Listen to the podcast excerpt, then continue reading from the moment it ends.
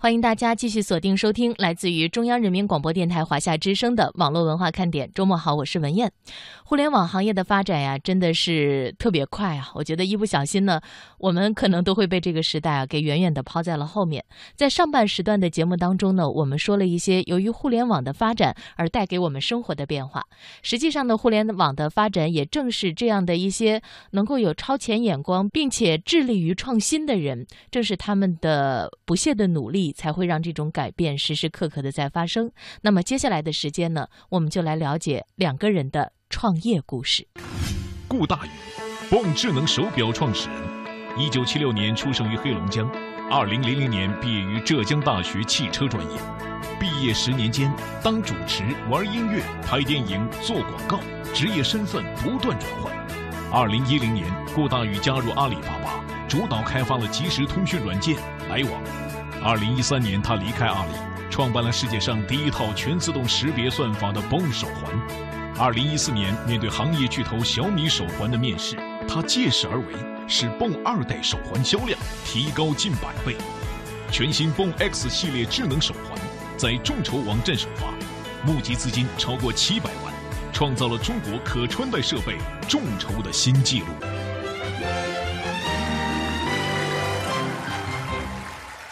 大家好，我是蹦智能手表创始人顾大宇，跟大家分享的主题是发掘你的创造力。作为一名创业者，我们首先考虑的是第一个字就是创。创是什么？是创是创造。你即便是去街边烤红薯，你也要想我的红薯和别人有什么不一样？因为如果你的红薯和别人是一样的，随时随地会有其他的红薯摆在你旁边，你的生意就会少一半。所以创造力会是一个创业者最首要的一个能力。首先，创造力需要有恰当的土壤。嗯，这往往是来自于呃最直观的是我们的父母，离我们最亲密的人和我们之间的关系。呃，我的父母是非常不典型的中国式父母，从小到大他们没有对我的学习做过任何的要求。这实际上呢，我在高三的时候呃没有考上这个重点大学，我当时的分数只够上一个专科，然后说那就复读吧。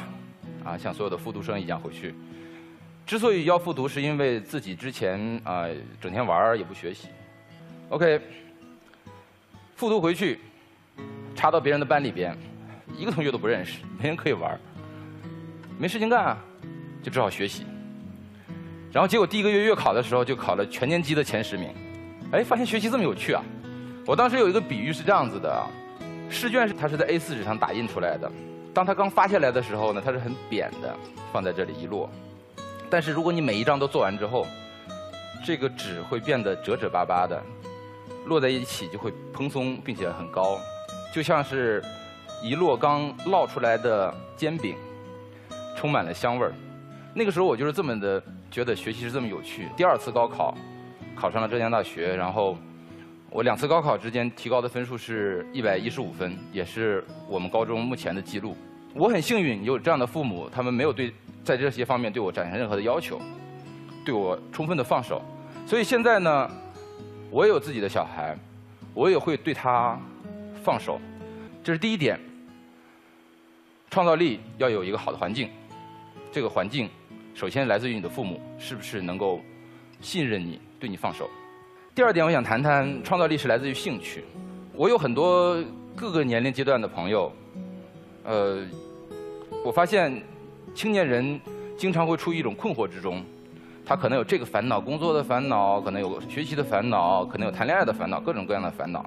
当他们有这些烦恼的时候来找我，我说哦，我可能可以给你一点点的帮助，或者说是呃我的一点点经验可以分享给你。但只有一种烦恼，我是没有办法帮他的。他说，我问来问去，他说我不知道干嘛。我说你有没什么兴趣？他说我没有兴趣。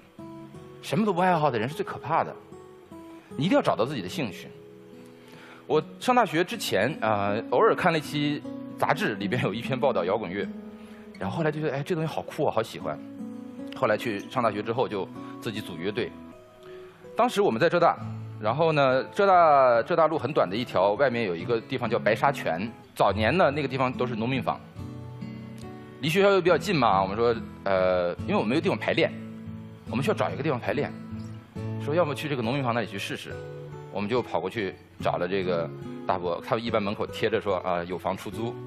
这个大伯看看我们说，呃，一个月三百块，九几年的时候是非常高的一个房租。他别本以为我们会砍价，但我们没砍价，说好的好的，三百就三百。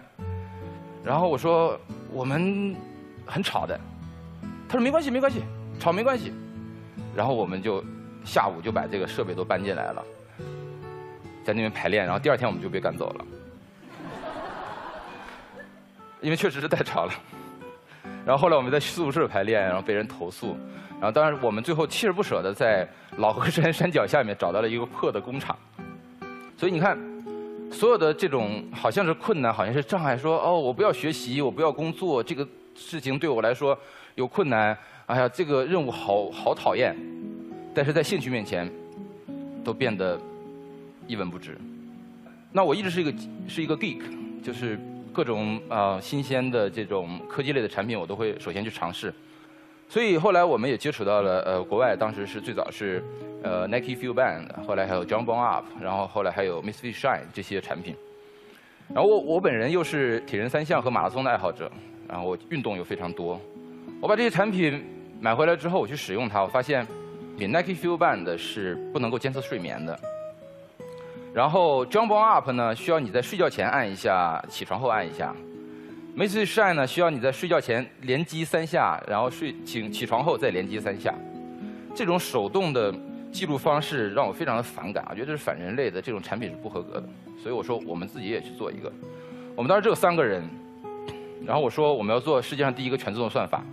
我的另外两个合伙人都傻了，啊？你在说什么？他说凭什么？我们怎么可能？我说我不知道，我说，我说我就是觉得我们要把这东西做出来。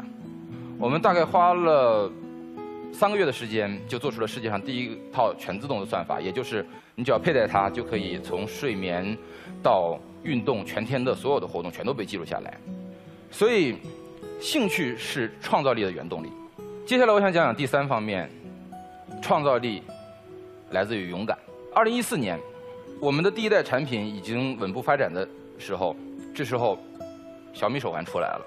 那我有很多的朋友，他们会提前跟我说：“哎，大宇，这个小米手环出来了，价格肯定非常便宜，怎么办？”所以我们当时内部呢，设定了一个项目，叫做抓马鬃。我说：“现在有一匹马跑过来了，我们要把它抓住，抓到他的马鬃上面。”我说：“如果抓不到马鬃，我们抓到马尾，被他拖一段也好的。因为对于我们这样的创业小公司，我们是没有办法去做社会普及的工作的。所以可能今天大多数人他们得知手环的概念，都是来自于小米手环。”而在小米手环出来之前，我们去跟别人讲我们的产品的时候是非常辛苦的。等小米手环出来之后，我们去跟别人讲产我们产品的时候非常容易，我们就说，啊，对，就是像小米手环那样，然后我们还比它好。所以，这种勇敢，促使我们去敢于直面冲击过来的大浪。但是，当你勇敢去面对这个大浪的时候，你能在这中间找到属于你的真正的机会。而创造力的勇敢更加可以驱使你，让你走到下一步。所以，OK，小米手环出来，然后我们二代出来，我们对标，我们的销量翻了近百倍，相比于一代，这就说明了一个巨大的潮潮流，这个浪潮所产生的作用。然后我们又马不停蹄的做下一代，所以现在我们最新的产品叫做 Bone X，实际上属于我们的第三代产品，但它已经是一款智能手表。呃，我想，是因为我们的勇敢，是因为我们对这个事情的兴趣和热爱，是因为有那样的一些人给了我们这样创造力的土壤，才使得我和我的团队能够走到今天，能够得到这样的成绩，并且继续的坚定的走下去。谢谢大家。谢谢，谢谢大宇给我们带来的精彩演讲。谢谢，谢谢。你的创业过程真的非常的丰富，也很精彩哈。那接下来进入我们的青春追梦人的互动环节。我是一个青年作家，然后我业余还是一个射箭的教练。您之前也提到过，您做过很多职业，这些所有的事业几乎上都是以兴趣为导向的。嗯。但是我认识很多年轻人，他们创业，事实上，他们把创业看作成一种快速的实现财富自由的一种捷径。说我根本对我的产品不是那么感兴趣，我把它当做成一种捷径去促进我的成功。那么反过来，我想问一下，您做创业做这么多东西来说，您最大的驱动力是什么？然后第二个问题是，您的财富观是怎样的？现在对我来说，最大的一个乐趣是乐见未来发生。就是我我判断了一件事情，OK，一开始没有人相信，然后呢，开始有一点点人信，然后开始有多的人开始相信，然后哦，这个事儿真的就那么发生了。我觉得这个感觉特别棒，所以呃，这是我的一个呃根本性的一个驱动力啊。呃，关于财富观呢，我其实是一直反对财务自由的这个说法的，因为所有相信财务自由这个说法的人，他的财务都没有办法真正的自由。因为一开始可能大家想，我要买一件好点的衣服、好点的鞋，我买点好点手机，我买房买车。OK，你买房买车了，你觉得自己很很厉害，然后但是你发现哦，那边的人买了三套房、五五辆车。OK。再往上走呢，人家是买马、买直升飞机了，然后游艇，你已经走不动了。所以财务自由这个事，这个本身就是个伪命题。反过来来讲，你很穷的时候，你没有什么钱，但是钱对你的心没有羁绊，你是自由的，你这个时候就是自由的，跟你钱多钱少没有关系。谢谢。顾大宇来和我们分享了他创业的故事，在他的创业经历当中，不是没有挫折，不是没有苦恼，但是给我们的感觉呢，他一直在往前看，用乐观的眼看世界。